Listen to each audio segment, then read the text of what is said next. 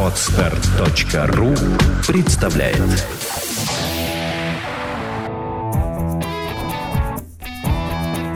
Проект «Чувство покоя» представляет Александра Иванова и Андрей Капецкий в лучшем психологическом подкасте «Психология, мифы и реальность».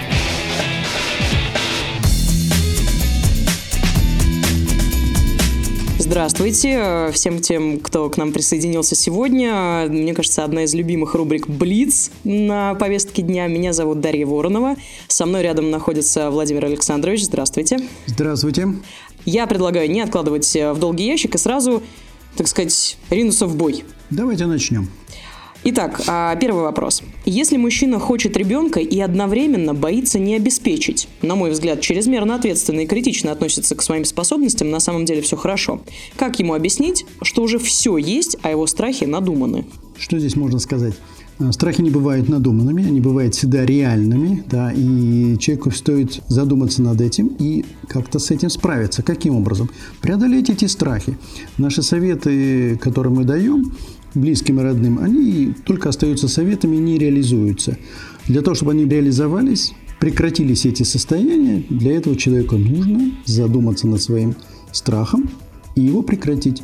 Что мы делаем у нас на занятиях? Учим человека прекращать эти страхи, и все наладится. Едем дальше. Да. Мой муж не ложится спать до 6 утра, смотрит в интернете всякую фигню, простите. Соответственно, днем не трудоспособен. Отсюда опоздание на работу и недовольство начальства. Я устала, у меня просто опускаются руки. Дайте совет. Какой может быть дать совет в данном случае этому человеку? Заняться собой. Ведь он э, по существу сидит в интернете, это интернет-зависимость. Угу. Самая обычная интернет-зависимость, которая достаточно широко распространена. Для того, чтобы он прекратил опаздывать на работу, чтобы начальство стало быть довольным, чтобы перестали опускаться ваши руки, надо устранить эту интернет-зависимость. Для этого существуют целые технологии работы. Обратитесь туда. Мы тоже занимаемся этой вещью. Очень лаконичный, но, по-моему, очень объемный вопрос. Страх одиночества – это страх стыда? Нет, страх одиночества – это не страх стыда. Это не только, скорее сказать, страх стыда. Для того, чтобы понять страх одиночества, надо всегда его вскрывать. Поэтому мы не можем однозначно ответить на вопрос, это страх стыда или что это что-то другое. Говоря о страхе одиночества, мы всегда ищем ответ на вопрос, а что человек боится? В этом ответе на этот вопрос и есть существо этого страха одиночества. Я постараюсь привести просто примеры. Когда человеку вскрываем страх стыда, страх одиночества, когда вскрываем человеку страх одиночества, то вдруг выявляются самые необычные вещи. К примеру, страх одиночества выявляется в том, что кто-то ему человеку не позвонил, кто-то с ним не общался. И возникает обида на человека, чувство вины, и только тогда возникает страх стыда. Эта вещь очень распространенная. Она распространена достаточно в городах, среди большого круга людей. И, в общем-то, это решаемая задача. Для этого нужно освоить, собственно, саногенное мышление. И страх одиночества каждый может с этим справиться. Так, есть еще один вопрос. Очень часто умные и прекрасные девушки влюбляются в настоящих козлов, которые их обижают, унижают и предают. Как с этим бороться и возможно ли вообще с этим бороться? Да, любовь зла называется, да? Не иначе как. Но дело в том, что когда такой вопрос задают, это не только влюбляются девушки в так называемых настоящих козлов, но и влюбляются и в других людей. Другой вопрос, что то, что мы называем этим словом, люди, которые действительно унижают, обижают и предают – и с этим не следует бороться. Надо просто осмыслить человеку, стоит ли с этим человеком продолжать дальше жить. Можно ли вообще с ним выстроить эти отношения. У нас, кажется, в подкастах это уже неоднократно ставился вопрос, и мы снова этот вопрос ставим. Сможет ли человек выстроить свои отношения с этим человеком? Скорее всего, нет. Поэтому нужно быть реалистичными. Вот мой таков ответ. Ну, то есть, когда из раза в раз одна и та же ситуация, я так понимаю, что именно об этом речь, да, что есть какая-то типика, когда такой плюс и минус, ну вот, да, как э, имеется в виду. Есть ли возможность выйти из этого порочного круга? Конечно, есть. Просто надо верить в реальность, видеть человека таким, какой он есть. Вот это основа построения своих отношений с этим человеком. Что делать с человеком, которому нравится страдать? Ну, понимаете, э, построяется такой тип людей, которым деятельно страдают. Они страдают по разному поводу, и причин достаточно много. Но мы как бы наблюдаем это людей, которые все время в негативном состоянии, да? Есть такие люди. Есть такие, конечно, и иногда встречаем достаточно часто этих людей. Надо посмотреть психическую структуру этого состояния. Психи, психическая структура этого состояния показывает нам, что человек как-то боится чего-то, испытывает чувство стыда, страх стыда, страх вины. И вот за этим состоянием нравится страдать, скрываются вот эти переживания. Если эти переживания прекратить, и человек сможет это прекратить, то он перестанет страдать. Ну, то есть чувство вины и страх быть счастливым или показаться счастливым, или что ты будешь э, достаточно э, там веселым или каким-то жизнерадостным э, и слишком будешь проявлять свои какие-то позитивные эмоции для кого-то, да, там для семьи. Скорее или... всего, это внутреннее состояние боязни чего-то, страх чего-то. Может быть, страх вины, страх стыда, страх обидеть там, или еще или какие-то комплекс каких-то страха. За этим именно э, скрывается вот это состояние нравится страдать. Если это прекратить, эти чувства, человек прекратит страдать. Он перестанет, ему перестанет нравиться страдать.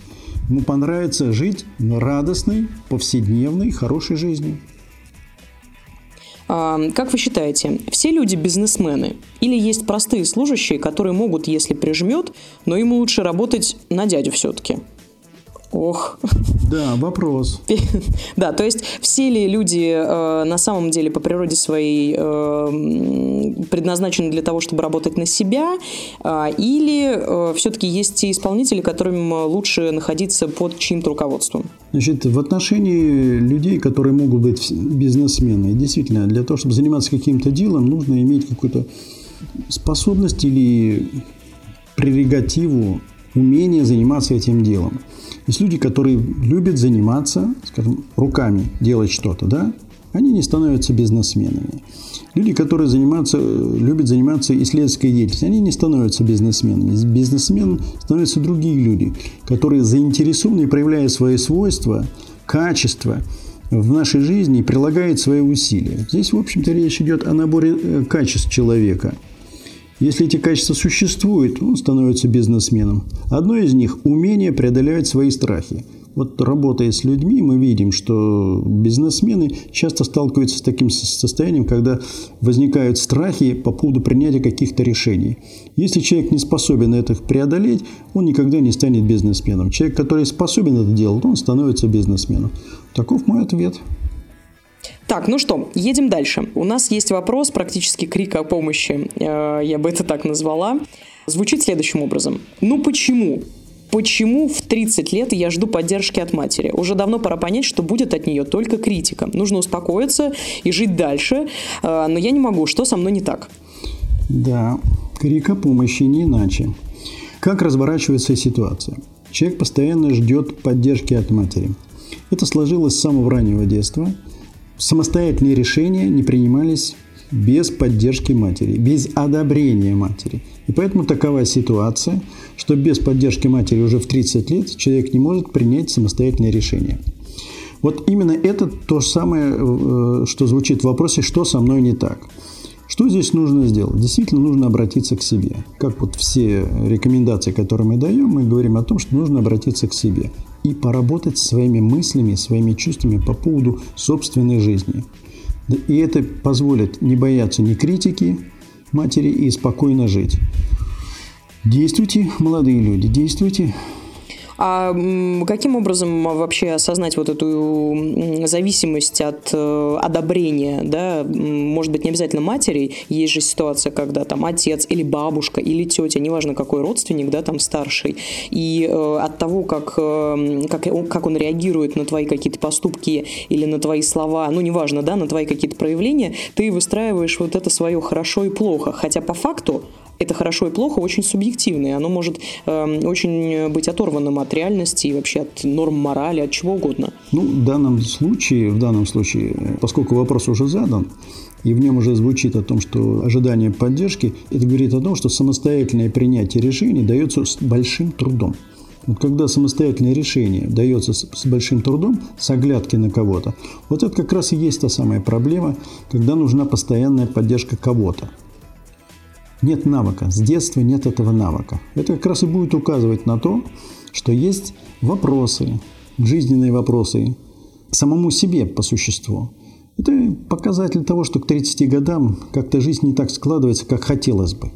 Вот, Владимир Александрович, дайте мне тогда совет. У меня есть несколько подруг, как раз по теме вопроса, которые не то чтобы ждут поддержки от матери, скорее у них выработалась привычка, что властная мать распоряжается всегда твоей судьбой и практически не дает там налево-направо никуда ступить. И э, у меня есть несколько таких подруг, э, которые перенимают или ждут э, от своего партнера, от мужчины уже, да, то есть перейдя из вот такой девичьей девичьей фазы а, в состоянии девушки, женщины и там, потенциальной жены, они ждут вот этого покровительства и обязательно выбирают именно таких мужчин, которые ими распоряжаются. Я бы это так назвала, Принимают потому что... решение за них. Да, на, на, прям вот ну, 99%. Хорошо ли это вообще в принципе? Можно ли сказать, что, в общем, с этим не надо разбираться, и все замечательно, ну, нашли таких мужчин, и слава богу? Бывает семьи, когда человек вот действительно постоянно принимает решения, и женщина в этом случае только соглашается со всем. И они долго живут, иногда и счастливы, да? И есть такие факты. Но наступает иногда момент, когда это приходит в противоречие, когда становится это невыносимо. Каждый раз делать то, что делает другой человек, а собственное желание – Оказывается, что есть еще и собственные желания, которые хочется тоже удовлетворять и принимать решения самостоятельно по исполнению этих собственных желаний. Вот тут возникает и конфликт. И поэтому здесь нужно искать как бы равновесие между принимаемым решением мужчиной, как это привычно, да, и собственными желаниями. Лучше всего, когда человек умеет управлять своими чувствами. Собственно говоря, подчинение это заключается в том, что мы позволяем себе следовать требованию другого человека под воздействием эмоций, либо вины, либо чувства стыда. И если вот эти переживания вины и стыда переработать и остановить, вдруг мир покажется другим. Тогда появятся новые желания, чувства, э, чувство свободы, независимости, когда можно выстраивать по-новому отношения с тем же самым человеком. Отлично. То есть стоит обращать внимание в любом случае людей на то, что... Потому что у меня было полностью ощущение, что это некий такое... Это некое такое ощущение жертвы, когда тобой вот... Э, ну, то есть ты принимаешь то, что с тобой, э, тобой каким-то образом э, распоряжаются. Нет, это очень серьезно влияет на жизнь людей. Знаете, у нас недавно был человек, который приходил на занятия, который в самый критический момент, собственно говоря, признания не то что любви, а уже, так сказать, должна была состояться свадьба, вдруг в этот критический момент идет, дает задний ход. И что выясняется? Оказывается, задний ход повлияла мама. А человек тоже по 30, то, о чем мы здесь и говорим. И это касается мужчин, а здесь женщина говорит. Так что это не только касается мужчин, но и женщин одновременно. То есть это распространенное явление достаточно. И здесь, пока человек сам не научится управлять своими чувствами, пока он не сможет принимать самостоятельные решения, хорошей, полноценной жизни он не сможет выстроить никогда. Эх, девушки, обратите, пожалуйста, внимание на то, как вы выстраиваете отношения с мужчинами в том числе, и э, как это взаимосвязано да, с отношениями с э, родителями и со старшими родственниками. Ладно, перед, предлагаю все-таки у нас Блиц двигаться дальше. Немножко мы задержались. Вы слушаете подкаст «Психология. Мифы и реальность». Как реагировать на слезы человека? А то часто люди говорят прекрати или ругают того, кто плачет, а, но думают, э, это не на пользу идет. Ну, конечно, советы, которые мы обращаем к людям, это, собственно говоря, остаются советами, это не психологическая помощь. Мы уже неоднократно на это указывали. Да, а как же реагировать на слезы? Собственно, что такое слезы? Это защитная реакция. Защитная реакция на какое-то состояние, на чувство, которое возникло в момент общения между людьми. Поэтому реагировать нужно как на реакцию, защитную реакцию. Если мы человек значим, любим, да, надо понять, чем вызваны эти слезы, и объяснить человеку собственное свое отношение к тому, что происходит. По поводу чего, собственно говоря, э, возникли эти слезы. Вот к этому отношению надо изложить. Слезы пройдут. Собственно, вот и весь ответ. Но ведь слезы, э, я не знаю, кто нам писал, э, молодой человек или девушка, да, вот этот вопрос задавал, но э, есть ситуации, когда э, девушки очень часто, все-таки к молодым людям, слава богу, это в меньшей степени относится, используют слезы как средство манипуляции. Может быть такое. И мне кажется, в этой ситуации, даже если ты 350 раз объяснишь человеку, что там тебе не нравится, что он плачет или еще что-то, да, и как-то ну, попробуешь объяснить свои чувства, в общем, это не всегда может сработать, особенно если это работало в других отношениях. Безусловно, смотрите, есть слезы действительно, когда люди рыдают по поводу какого-то э, страдания, душевного страдания, оно действительно существует. Но есть и слезы радости, правда? Да. Умиление. Есть слезы умиления, когда действительно, на, как реагировать на эти же вещи. Надо просто понять, по поводу по чему возникли слезы. Если действительно человек пытается манипулировать, да, требования выставляет, да, требует одно, другое требование, и когда вы не отвечаете, начинаются слезы, надо просто понять, чем вызвано это состояние, требованием. А если требование это есть, и вы не в состоянии выполнить, то что делать? Ну, наверное, все-таки объясняться для того, чтобы остановить эти слезы и разрешить этот конфликт, если он возник. А можно ли говорить о том, что слезы это такой определенный симптом э, инфантилизма, когда вот с детства человек привык, что он капризничает, плачет, и ему все дают? Нужно понять, какова причина этих слез. Я сказал, есть слезы радости или слезы умиления. Да? Ну, вряд ли об этом идет речь. Слезы радости, вряд ли он к нам бы пришел вопрос по поводу слез радости. Мне так кажется, Владимир Александрович. К сожалению, по этому поводу не пишут. Ну, будем считать, что именно слезы здесь связаны с тем, что люди просто был разочарован или какое-то душевное страдание. Ну, то есть на пользу слезы, отвечая в том числе да, на часть вопроса, они не идут. Тут надо смотреть еще дальше. Если человек, вот как мужчина приходит, он и не плачет, да, он сдерживает свои слезы, а слезы-то очень хочется выкатить наружу, надо посмотреть, что он сдерживает, потому что сдерживание уходит в соматику. Если он, скажем, сдерживает слезы, а очень хочется поплакать, в данном случае, да, то если это сдерживание, то оно уходит в соматику. В каком-то соматическом реакции это здесь закрепляется. И так начнет повторяться, возникают психосоматические проблемы. Возникает эта психосоматическая связь, возникает болезни. Лучше поплакать в данном случае. Но вот этот вопрос стоит так, как реагировать на слезы, да? Угу. Поэтому нам реагировать надо спокойно. Главное вникнуть в ту суть, о чем идет речь. Почему человек плачет. Разобраться в этом. Подсказать, успокоить, принять решение вместе с ним, обсудить этот факт. И дальше жить.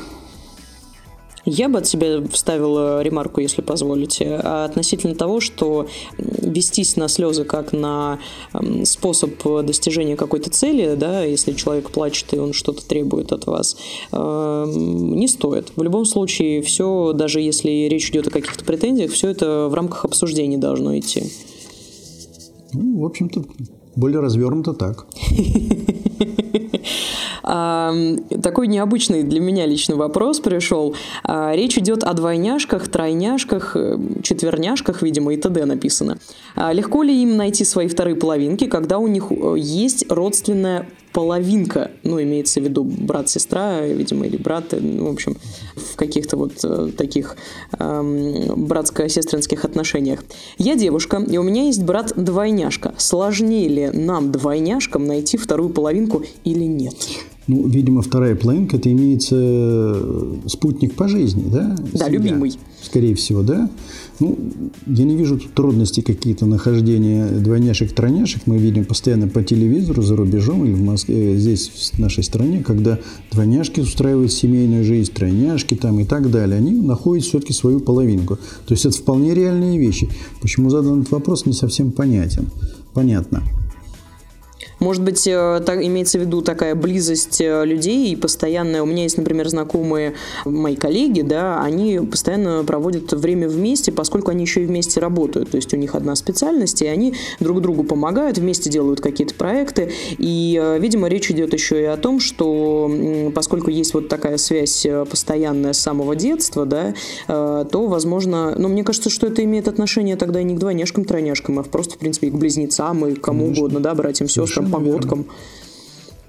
А, если есть такая связь, то насколько сложно э, иметь любимого человека, чтобы он тебя также, например, понимал?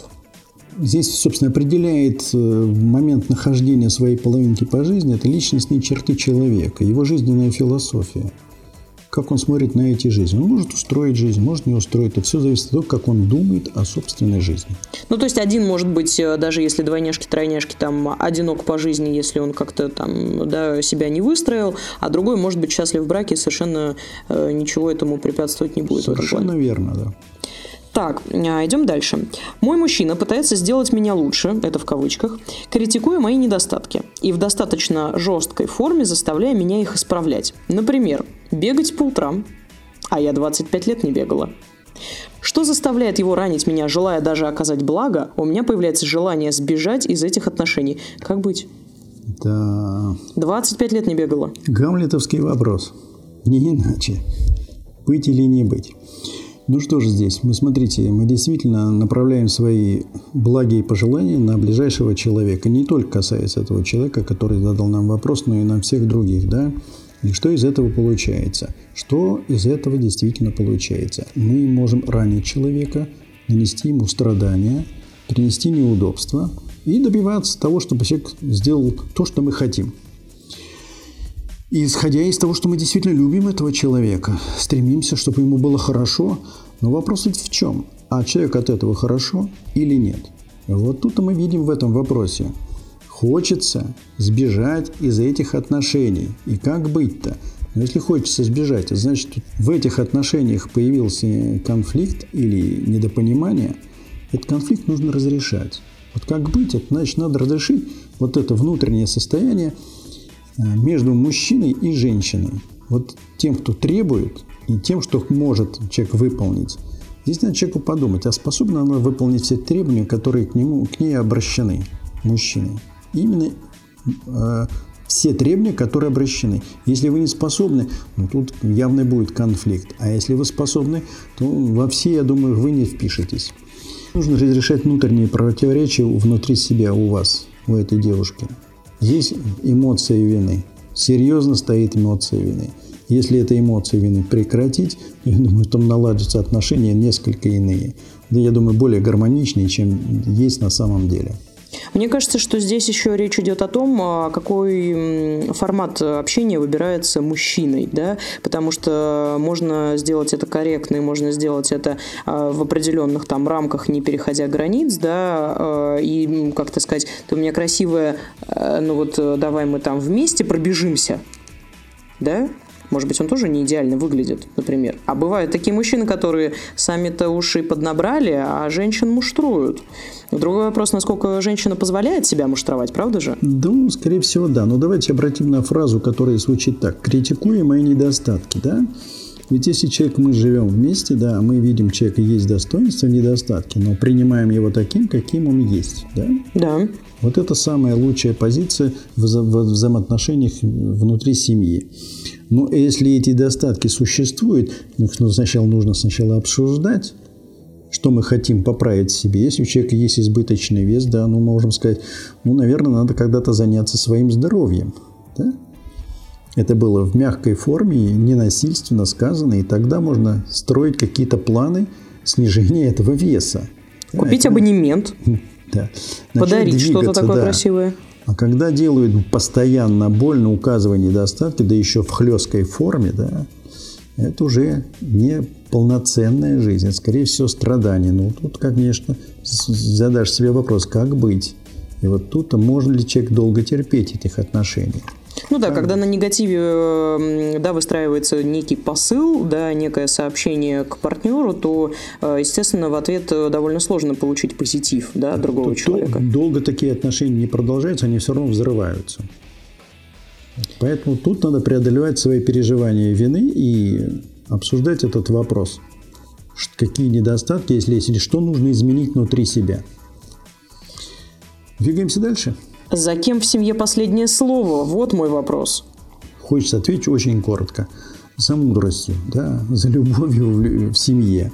Вот она должна быть руководящим, мудрость должна быть руководящей в семье, и только за ней должно быть последнее слово.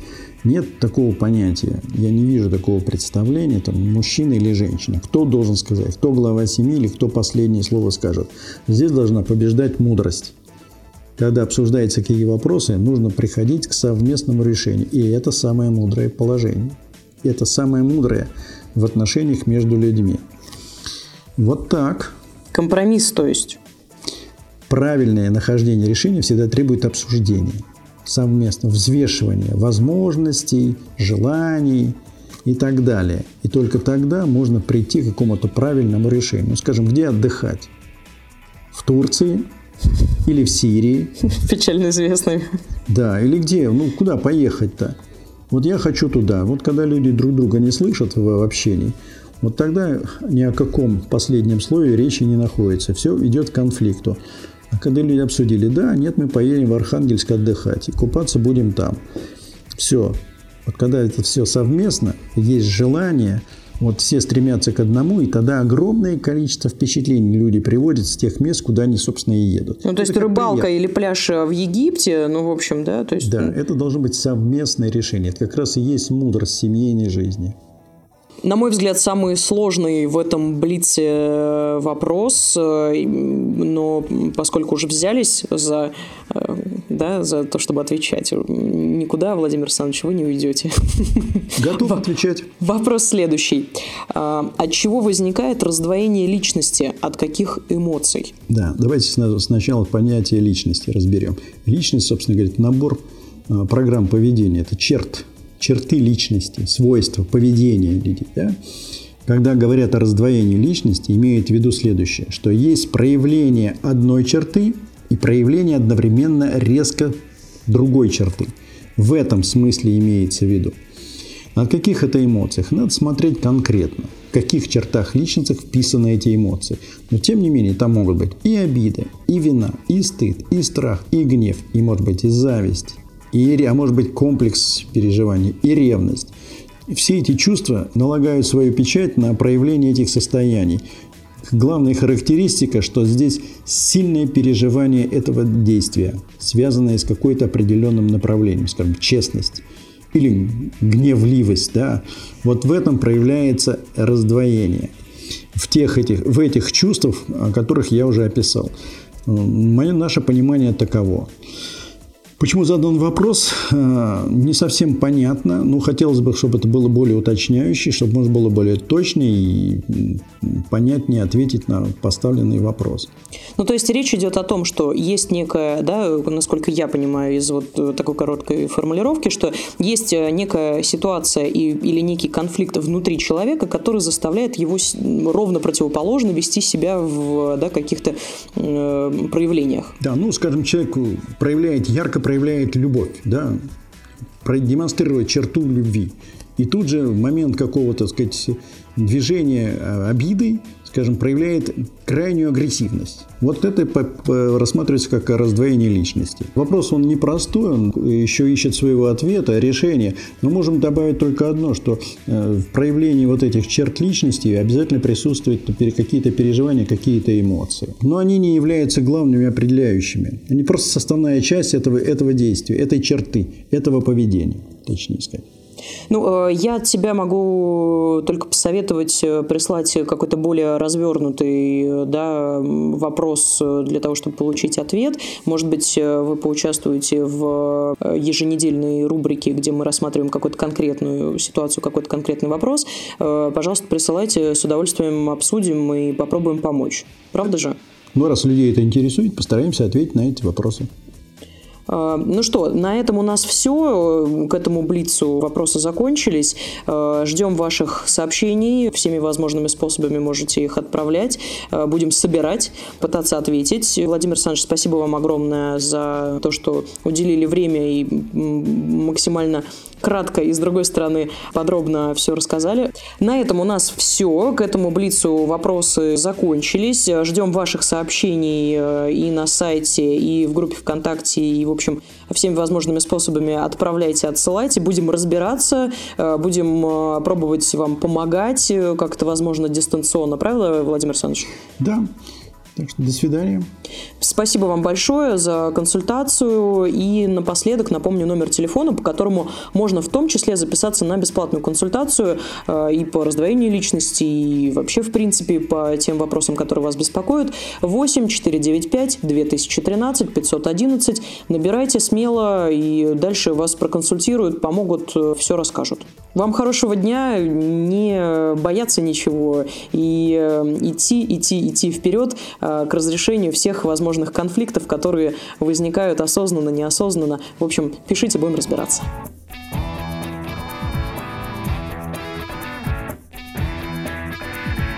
Психология, мифы и реальность. Слушайте каждый понедельник и четверг.